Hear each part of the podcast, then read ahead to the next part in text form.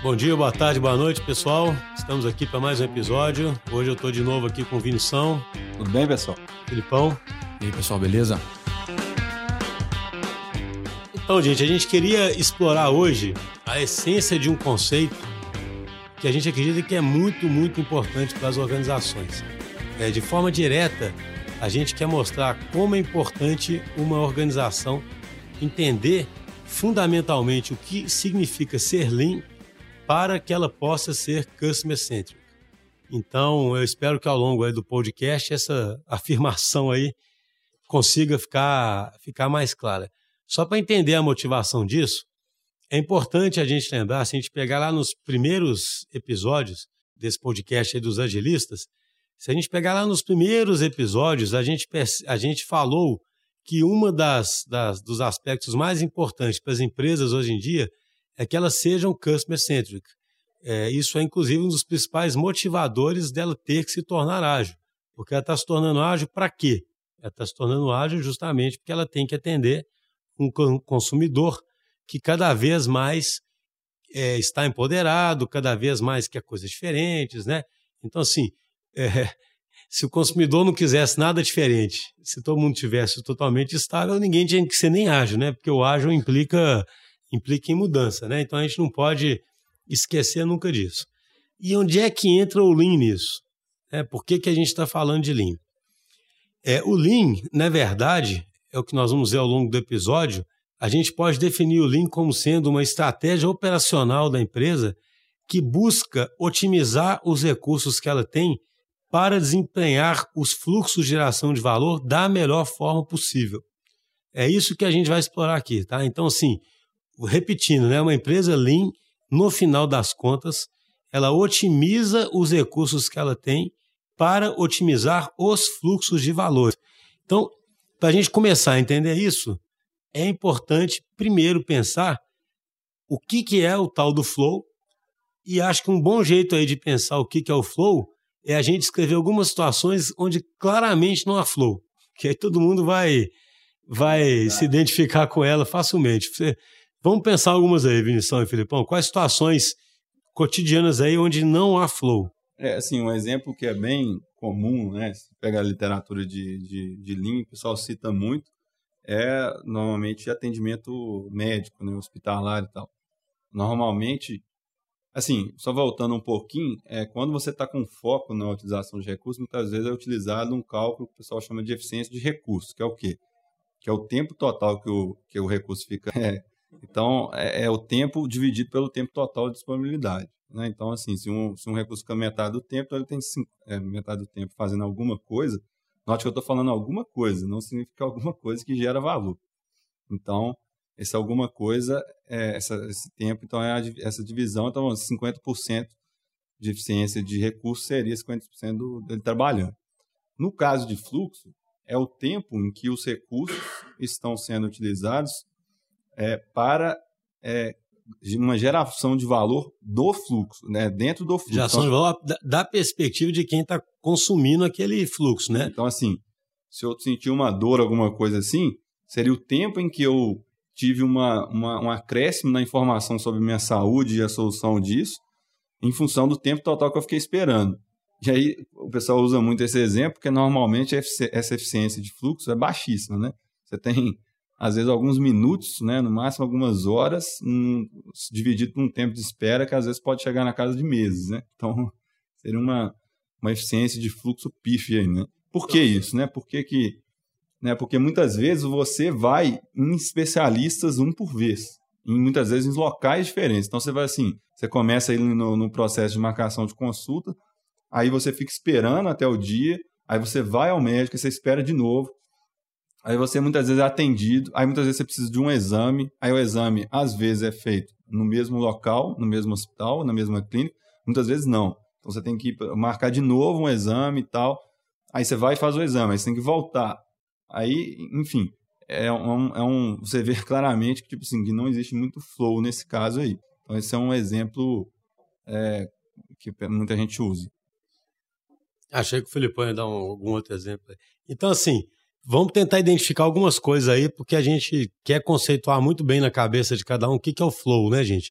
Na verdade, toda vez que uma empresa vai prestar um serviço, uma empresa ou um conjunto de organizações ou de profissionais, aí no caso do exemplo de uma consulta, a gente pode mapear todas as atividades que são feitas né, para nos, nos darem, gerar aquele valor. Eu, infelizmente, tenho muita experiência em ortopedista, né? Então, é um exemplo muito bom, né? Porque o que você sente é que não existe esse flow. O flow, gente, seria o quê? Esse fluxo, esse processo que está por trás, que gera valor, fluir de forma suave e fluir da forma mais rápida possível. Todo mundo aqui no dia a dia tem várias experiências que mostram o não flow, né? A mais comum de todas e que vira piada o tempo todo é você ligar para qualquer call center, né? Tem programas de humor que tem até. Te atende uma tal de Judite. Que... então, assim, é, eu queria só explorar alguns elementos, porque nós vamos ver o tanto que isso. Porque assim, as coisas são. As coisas, eu fico brincando, né? Existe um motivo, obviamente, para as coisas serem como são, né? Na verdade, o que existe por trás disso é uma tentativa de otimização de recurso. Né? Então o cara vira e pensa assim: poxa, eu preciso botar uma atendente aqui que seja capaz de atender a X ligações por dia, porque eu posso ter no máximo tantas ligações por dia, minha capacidade do call center tem que ser tal. E o tempo médio da atendente tem que ser de X minutos. O que, que vai acontecendo com esse tipo de, de estrutura aí, Filipão? Acontece uma coisa que a gente citou em um episódio anterior, né? Que é o rule beating, né? É um, um antipattern de pensamento sistêmico que a, a, atendente ela vai focar o atendimento tentando bater essas regras, né? bater o tempo médio de atendimento, entre aspas, ao longo do dia. Né? Então, se ela vai estar tá resolvendo o seu problema de uma forma sistêmica, em fluxo, não vem tanto ao caso. Né? Então, olha que coisa interessante, né? É, só, só citar um uhum. exemplo que aconteceu comigo recente agora, né? É, eu tive um problema com o meu seguro e, obviamente, tive que ir para o call center. E aí é um exemplo claro de não fluxo, né? Eu passei por quatro ou cinco atendentes diferentes e ao final de cada um dos atendimentos era assim, ah, vou te transferir para o setor especializado, que é o problema da departamentização, né? Os atendimentos médicos. É, e ao cada novo atendente que me atendia perguntava assim, bom dia, como eu posso resolver o seu problema? Assim, Poxa, mas eu acabei de explicar o problema inteiro para o atendente anterior. Então nem é, é, houve um, um problema, inclusive, de transporte de informação, que é um dos problemas que é, esse, o Lean tenta. Exemplo, esse exemplo que resolver. você deu é interessante porque ele já puxa uma questão que acontece quando você faz uma otimização muito grande de recursos, que é você focar-se no fluxo do atendimento como todo. Então, pega esse exemplo que você deu aí. Né? Um, uma atividade que tem que ser feita é explicar, né? explicar o que está acontecendo e, do outro lado, entender o que está acontecendo. Então, se a pessoa tem uma meta ali de, de, tipo assim, de cumprir um SLA e ela desligar, e aí depois você ligar de novo e uma outra pessoa atender, você gerou uma necessidade que não existia antes, que está, inclusive, consumindo recurso tanto seu, do cliente, né, te deixando irritado e tal, mas também está utilizando recurso do outro lado, né, do, do, da fábrica, no caso aí do call center, ou seja, você está utilizando, que é o que eu falei anteriormente, que o cálculo de eficiência de recurso, muitas vezes ele é considerado como o tempo que você está utilizando aquele recurso, pode ser uma máquina, uma pessoa, mas não necessariamente está gerando valor é uma, uma transformação de né, Lean pode, inclusive, ajudar nessa eliminação dessas necessidades secundárias. Tá, então, olha só que interessante, pessoal. Só para fazer um vínculo com o que a gente estava falando no começo e para ir caminhando pra, na, na, na reflexão. Né? É, será que eu vou conseguir ser customer-centric se a minha estrutura é otimizada para o meu umbigo, né, digamos assim, é uma estrutura que é otimizada para os meus recursos Claro, alguém vai pensar, mas eu faço isso para ter o menor custo possível. Nós vamos falar isso, sobre isso daqui a pouco. Mas eu queria primeiro pensando na perspectiva exigente e de um mercado que tem barreiras de entrada cada vez menores, que é o grande tema da transformação digital. Será que se eu tiver tão otimizado do ponto de vista do uso dos meus recursos, o que me leva a ter uma estrutura muito mais rígida, né? Porque essa otimização ela está associada a uma certa é, rigidez, né? Eu já tenho. É, você vai confiar em regra. É, você vai confiar muito em regra, em procedimento, em máquinas, né? A lógica é totalmente mecanicista. E não é que não faz sentido, não, gente. Faz sentido sim. É, a questão é para qual contexto é, e qual aplicar, dose né, que você é, vai usar exatamente. disso. Aqui eu só estou querendo fazer bastante o, o contraste mesmo, né? Então, assim, a gente começa a perceber que, que varia pouco, ela não parece que é muito adequada se a arena minha de competição é uma arena de altíssima variação e de altíssima exigência por experiências é, cada vez melhores, né? Então, ainda esquecendo o custo, né? O que, que o call center poderia fazer ali, por exemplo, esquecendo o custo, tá? Sem analisar a necessidade secundária, o que, que vai acontecer. Imagina que os que, que os caras poderiam fazer para resolver nosso problema. É, assim, uma, uma coisa que dá para ser feita, que poderia ser feita, é você focar no, no objetivo final, final, que era de solução do problema. Essas necessidades secundárias não vão existir e você vai ter mais tempo liberado do atendente para atender um outro problema de um outro cliente, né? Outra forma de você, de você imaginar uma, uma forma de, de lidar com esse tipo de problema é que muitas vezes esses call centers eles têm níveis de atendimento. Então você tem, tipo assim, primeiro você entra no nível 1, às vezes, né? Que é alguém que tem, tem uma, vai conseguir te dar um atendimento básico, uma explicação básica e por aí vai. Depois, ele, se ele não conseguir resolver o problema, ele vai te encaminhar para um segundo nível de atendimento. E isso aí vai, né? Aí depende do, da empresa, você pode ter N níveis, 3, 4, N níveis aí de atendimento. Então, o simples fato, muitas vezes, de você trabalhar com células multidisciplinares. Ó, oh, tirou né? a palavra da minha boca, eu estava esperando para falar esse termo aqui. Como se fosse squads, né? É, você vai ter uma tendência maior de flow. Né? O cara vai entrar com um problema lá, ele não vai ter que ficar fazer uma outra ligação ou ser direcionado e aí depois a ligação cai por aí vai, gerando uma série de necessidades secundárias. Então você vai conseguir fazer, ter seu atendimento ali de, muito provavelmente, do início ao fim. Né? Eu ainda somaria isso que você falou, Vinícius, é, no, no podcast, que é um, é um fator que habilita o agilismo, é, tem um outro também, que é a autonomia. Então é óbvio que é, eu não vou ser é, por isso de acreditar que é, essas células, né, esses níveis de atendimento não devam existir, porque senão também o atendimento não escala. Mas eu tentando lembrar aqui, enquanto você falava alguns call centers de empresas que eu julgo serem muito mais eficientes né, é, e muito mais customer-centrics, não vou falar qual que é a marca não, mas me conhecem, vocês sabem do que estou falando. Eu acredito que algum nível de autonomia além da multidisciplinaridade, conseguir avaliar esse transporte né, de informação e de, então, entre aí, departamentos. Mas, mas aí você fala um ponto que é importantíssimo, porque essa autonomia só vai acontecer se todo mundo começar a ter uma melhor compreensão do que, que ele está entregando naquele flow. O que não acontece quando esse flow é todo segmentado. Né? Então, assim, Exato. existem cases de call center onde o cara aproxima o especialista de quem é o atendente e, além de evitar a necessidade secundária, isso significa que o atendente começa a ter uma compreensão muito mais profunda. É, aí volta lá, assim, o, gente, vocês vão ver que todos os assuntos do podcast são entranhados, né? Esses pensamentos tem teoria X versus teoria Y, né? Vai lá na teoria Y, X versus Y, você acreditar no ser humano ou não, né? Você quase que acreditar que aquele cara é simplesmente alguém que atende um telefone e no máximo que ele faz é transferir, ou acreditar que aquela pessoa no, na medida em que ela passa a ter mais contato com o usuário, tentando resolver o problema dele e vendo como é que um especialista age, que ela começa a ter uma compreensão maior. Mas eu queria então só, para a gente poder ir avançando, eu queria então, é, primeiro, deixar bem claro o seguinte: então imagine que a gente tivesse em dois extremos por enquanto, uma empresa otimizando o uso dos recursos em cada departamento. Né? Então, ela, ela, ela faz uma conta que é uma conta muito é, simples, digamos assim, que é, que é assim: olha, eu não posso ter fulano ocioso, porque se eu tiver um pouco desse cara ocioso, eu vou ter que contratar outro cara. Eu poderia estar usando esse dinheiro para outra coisa. Então, eu tenho um custo de oportunidade muito grande.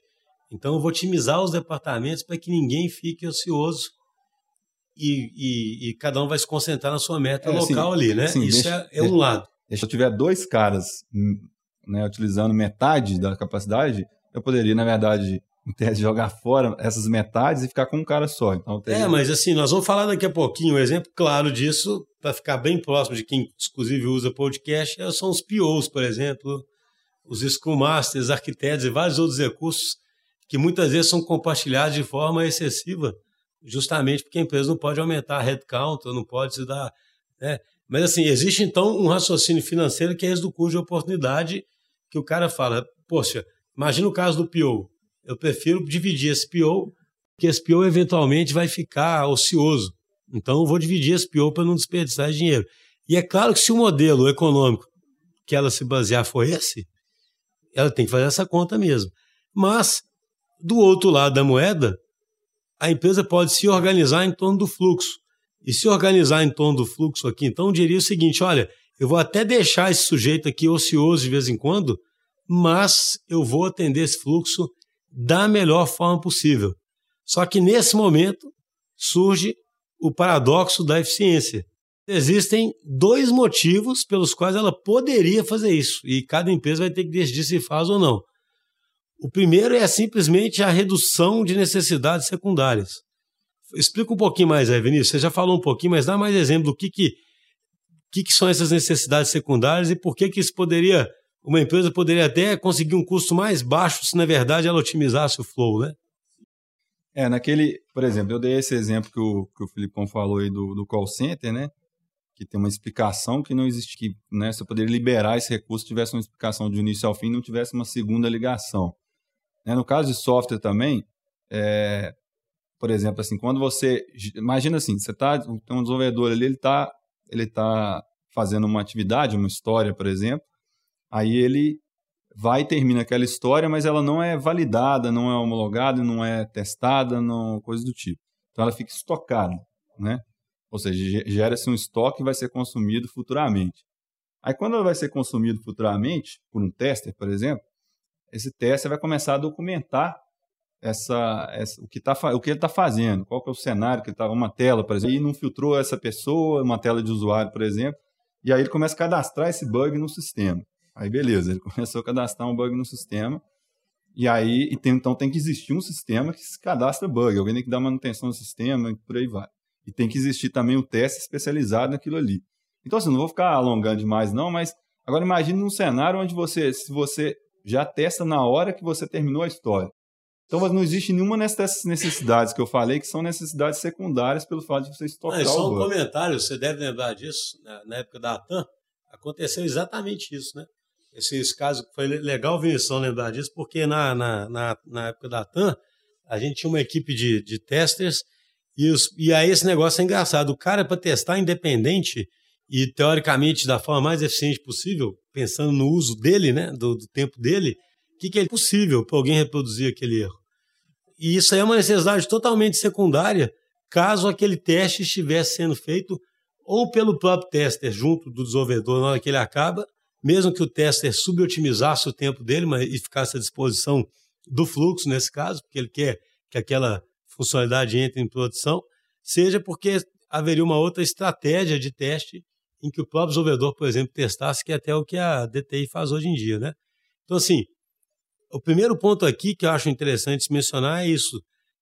É, nem essa verdade de que necessariamente vai ficar mais caro, ela é uma verdade. Toda vez que você tem estoque, você tem um potencial gigantesco de surgir necessidades secundárias. Por quê?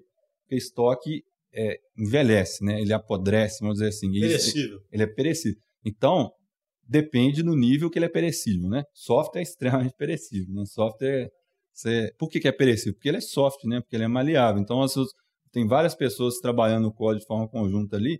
Então, se você não coloca aquele negócio para funcionar ali, ele começa meio que ficar obsoleto ali, outros, outros desenvolvedores começam a mexer naquele código e ninguém sofre o impacto porque aquilo não está sendo utilizado. Trabalha, por exemplo, com, com é, conserto de veículos, né, seguro de veículos, é, o simples fato, por exemplo, de você não conseguir usar alguns reparos de forma. É, na hora que você leva o carro lá, por exemplo, às vezes muitos. Claro que alguns reparos não, né? mas muitos reparos poderiam muitas vezes ser feitos. Inclusive, tem muitas empresas é, de produção de automóveis, né? muitas montadoras, né? Fugiu, obrigado, né? fugiu aqui. Eles estão adotando um tipo de, quando você vai fazer revisão, uma revisão express ali. Né? Você vai lá, devolve o carro já a revisar. Por quê? Porque se o carro ficar lá, ele gera uma série de necessidades secundárias, né? que não existiria. De cara, você tem que ter algum lugar para guardar os carros. No, nesse exemplo que eu te falei de reparo, né, pequenos reparos, você precisa, muitas vezes, o seguro te prover um carro substituto. Então, isso é um custo que está gerando. O sistema como um todo é caríssimo. É, exatamente. Então, isso, isso influencia no preço que está sendo praticado para você né, e na utilização dos recursos do, é, então, do fornecedor. A gente, né? a gente pode fazer um episódio só sobre isso. O fato é, a gente tem que procurar eliminar todos os desperdícios, né? Que diz. Então, só para ir alinhavando as coisas, para a gente entrar no próximo, que eu acho interessante, como é um episódio. Tal, não digo que é complicado, mas talvez falte uma coisa visual, né? É, o que nós estamos falando é o seguinte, né, gente? Para a empresa ser customer centric, ela vai ter que se preocupar muito mais com o fluxo. Mas quando ela passa a se preocupar com o fluxo, e lembrando aqui que preocupar com o fluxo é fazer aquele processo fluir da forma mais suave possível, com o mínimo de desperdício, entregando valor o mais rápido possível, né? com o mínimo de estoques intermediários ali. Quando ela faz isso, ela tem que abrir mão de uma otimização de recursos e muitas vezes ela poderia simplesmente por esse motivo de evitar uma série de necessidades secundárias. Só que tem um segundo motivo, que eu diria que talvez seja estratégico, mas que tem a ver diretamente com o modelo econômico da empresa também. E qual é esse segundo motivo? Esse segundo motivo é o seguinte: se por isso que a gente começou falando dessa arena mais competitiva e que exige mais inovação, né, que o, que o consumidor exige. Se a empresa enxerga que está nessa arena competindo, é, obviamente que para ela faz muita, muita diferença reduzir o lead time das novidades que ela coloca no mercado ou o lead time do aprendizado que ela tem com as novidades, tipo, os novos serviços que ela, que ela presta, né, gente? E essa, essa parte do aprendizado é mais intangível ainda, né? Só algumas empresas que, principalmente empresas de varejo, assim, perceberam isso mais rápido, né? É, exatamente. Então, imagina só, se eu quero reduzir o meu lead time, ou seja, que é o momento desde eu ter uma ideia real e preferencialmente resultados reais, né? É, se eu quero reduzir esse, esse lead time, fica mais importante ainda que eu otimize o fluxo. Porque se eu otimizar o uso, eu não vou né, conseguir fazer isso. E aí tem outro parâmetro que eu sempre comento com alguns clientes, eu acho que qualquer executivo mais alto que realmente pense nesse parâmetro, ele vai querer imediatamente mudar pelo menos o modelo dele de ROI, sabe? De, de retorno de investimento, que é o seguinte: o que, que é o cost of delay? É a empresa calcular qual o custo daquele atraso, né, daquele lead time que poderia ser menor, qual o custo que aquilo traz para ela. E aí o Vinícius falou de varejo, né, cara? Isso em varejo é muito claro, né? Se uma empresa tem dezenas, às vezes centenas de, de lojas, um experimento que ela fizesse, que ela colocou no ar antes, e que trouxe um aprendizado ou aumentou a venda, por exemplo, numa loja, pagaria múltiplas vezes um PO, que é o Product Owner, que ela não quer alocar full time naquele, naquele squad, e a gente aqui já fica livre para falar squad, porque a gente já explicou em outros episódios né, o que é squad, que ela não quis alocar naquele squad, trabalha no modelo de otimização de, de, de recursos. Né? O famoso assim, está deixando dinheiro na mesa, mas não é só isso. Né? O, o estar de, deixando dinheiro na mesa pode ser assim: estou deixando de implementar um novo negócio em potencial que eu, que eu poderia descobrir aprendendo no mercado ali. Mas tem outra questão fundamental também, que é eu posso deixar, estar deixando um risco crescendo e germinando ali no mercado de está, principalmente startups, estarem aprendendo e fazendo é, experimentos o tempo todo, muito, com a estrutura bem voltada para é, otimizar o fluxo de geração de, de valor, né? Então é uma, é uma, é uma estratégia perigosa você focar só, somente na sua vaca leiteira ali e fazer uma otimização de recursos e o seu negócio é isso. É basicamente otimizar o que você já tem para aumentar a sua margem operacional naquele instante. Mostra até que como a estratégia customer centric ajuda a puxar o fluxo, né, ou a organizar o fluxo. É, e aí uma produção puxada, né, e não empurrada, que é o coração, um dos corações do Lean. Né. É, algum, um cliente nosso é, a gente alocou um squad para poder é, fazer a entrega de um, de um, determinado sistema. E aí eu queria até fazer um parênteses aqui, né, que o simples fato de ter um squad multidisciplinar, autônomo, alocado, já resolve em boa parte né, é, a questão do fluxo de entrega de valor para aquele cliente. Mas o que a gente percebeu depois é que não estava sendo suficiente, principalmente por algumas questões que a gente pontuou aqui. É, ao final da entrega, estava trabalhando com Scrum, Sprint, ao final de duas semanas, então, é, ou no início de cada sprint e ao final do sprint, tinha uma interação com uma figura que era uma figura do consultor. O time ele não tinha autonomia para poder entrar em contato direto com o cliente final que utilizava a solução, né? Então ele não podia ser totalmente customer centric. Ele tinha que passar a usar um proxy, que era esse consultor. E o pior, que é igual o Schuster comentou, porque ainda quando o consultor ou o PO ele é dedicado, você ainda tem um ponto único de, de contato. Mas nesse caso, existiam consultores diferentes para clientes diferentes nas pontas. E ao final de cada sprint, um consultor ou outro consultor entrava em conflito se aquele sprint poderia ou não é, gerar valor e ser entregue para o cliente final.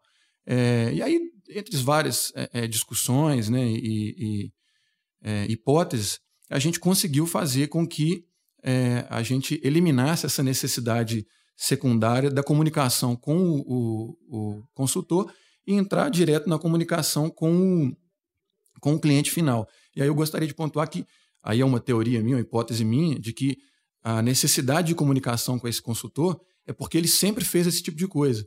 Então era uma tentativa de maximizar esse recurso, né? que ele continuasse é, é, relevante naquilo que ele sempre fez. No entanto, a gente estava mudando o processo. E então a gente conseguiu quebrar é, é essa necessidade de uma ponte e ir direto para o cliente final. Em vez da gente utilizar o Scrum e fazer entregas de duas em duas semanas, a gente foi para uma estratégia muito mais agressiva do agilismo, que é o Lean Kanban. E olha a palavrinha que surgiu aí, né? Que é o Lean, que é o, o objeto desse, desse episódio. E o Lean Kanban, o que, que, ele, o que, que ele prega, né? As entregas elas vão ser feitas é, muito mais granulares. Né? O tempo, a, a, a tentativa é sempre reduzir o lead time, em que o tempo em que uma história é conhecida até o que ela é entregue em produção, para que aquela hipótese seja testada e, e realmente gere valor para o cliente, ele é reduzido.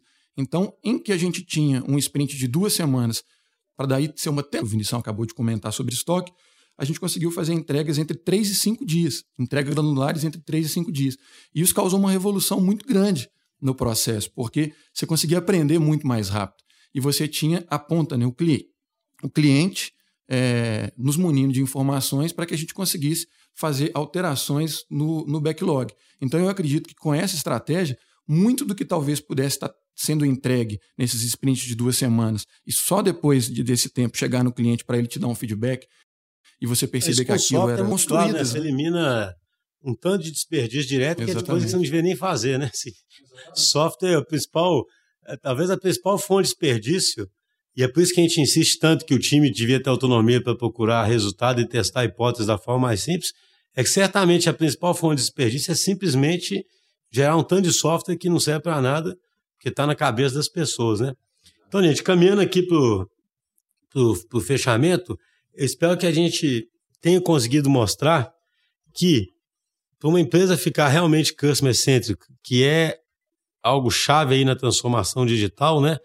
Com certeza ser customer centric não é criar um departamento de customer service, né? Isso aí é mais um departamento mais um que direção, vai né? é, que vai só tentar te atender melhor. Com sorte você vai ter alguém educado te atendendo ali. Normalmente, pelo menos isso vai ser, né? Porque vão criar o departamento, vão pelo menos botar umas pessoas educadas ali. Mas esse pessoal não vai estar focado no realmente em fazer o valor fluir para as mãos do consumidor, preferencialmente, como o Filipão comentou, puxado pelo próprio consumidor final. Então, o que a gente mais queria destacar aqui é o seguinte: o que parece impossível de fazer, porque diminuiria a eficiência da empresa, já que ela tem que focar na otimização de recursos, na verdade é paradoxal, porque ao fazer isso ela pode tanto reduzir as necessidades secundárias e com isso reduzir o custo do sistema como um todo de uma forma que ela nem imagina. E segundo, isso pode ser vital para ela manter o posicionamento dela mais agressivo para conseguir aprendizado e conseguir testar as coisas que ela precisa para não deixar os competidores ficarem à frente dela.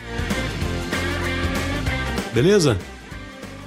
Valeu, pessoal. Até o Valeu, próximo pessoal. episódio.